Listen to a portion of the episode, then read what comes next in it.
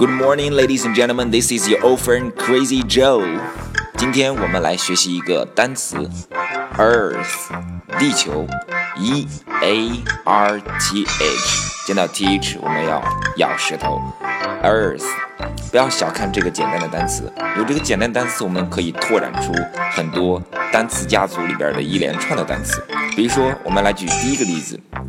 如果给后边加上一个 bound，b o u n d，bound 这个单词本身有弹跳的意思，那么它还有一个意思叫受约束、受限制的。如果说这两个单词组合在一起，earthbound，那什么意思呢？earthbound 叫地球上的、陆地上的、地面上的。我们通常在地面上都是受到万有引力的制约，受到万有引力的限制，所以说连起来。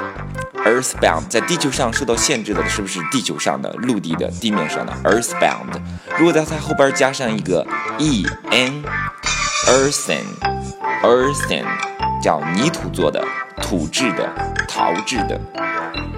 如果在它后边加上 l i n g，叫 earthling，earthling 地球人。科幻小说用语，Earthling，地球人。然后第四个，直接在它的后边加上 ly，叫 Earthly，Earthly 叫人间的、尘世的。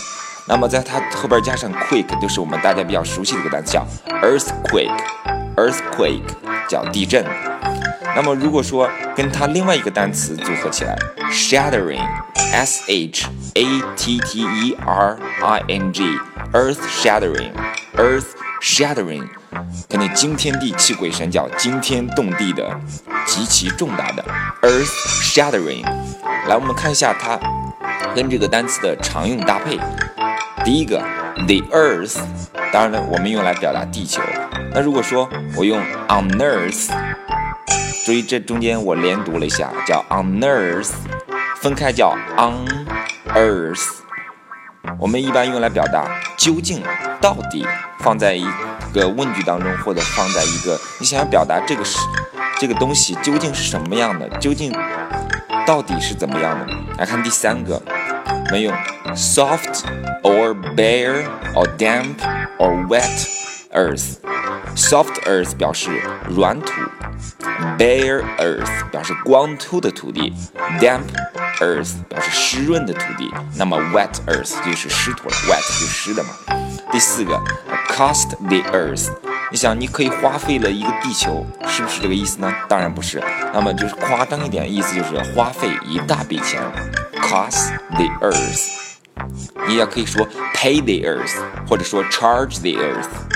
OK，来我们看第五个，第五个就是 what etc on earth，想要表达一个。东西加在这个句子当中，what 什么什么 on earth 表达到底究竟怎样？第六个，feel like nothing on earth 叫世上罕见、异常奇怪的，或者说你可以说 look like nothing on earth 或者 taste like nothing on earth。第七个，come back to earth 叫回到地球。那么这句话其实我们的意思叫。从幻想中清醒过来，回到现实中来，come back to earth。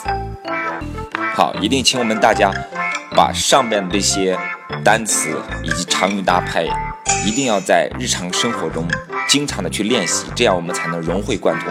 来，我们再学三个漂亮的句子。第一个句子，Don't pollute the earth. Don't pollute the earth as quickly as possible. Don't pollute the earth. 不要污染地球。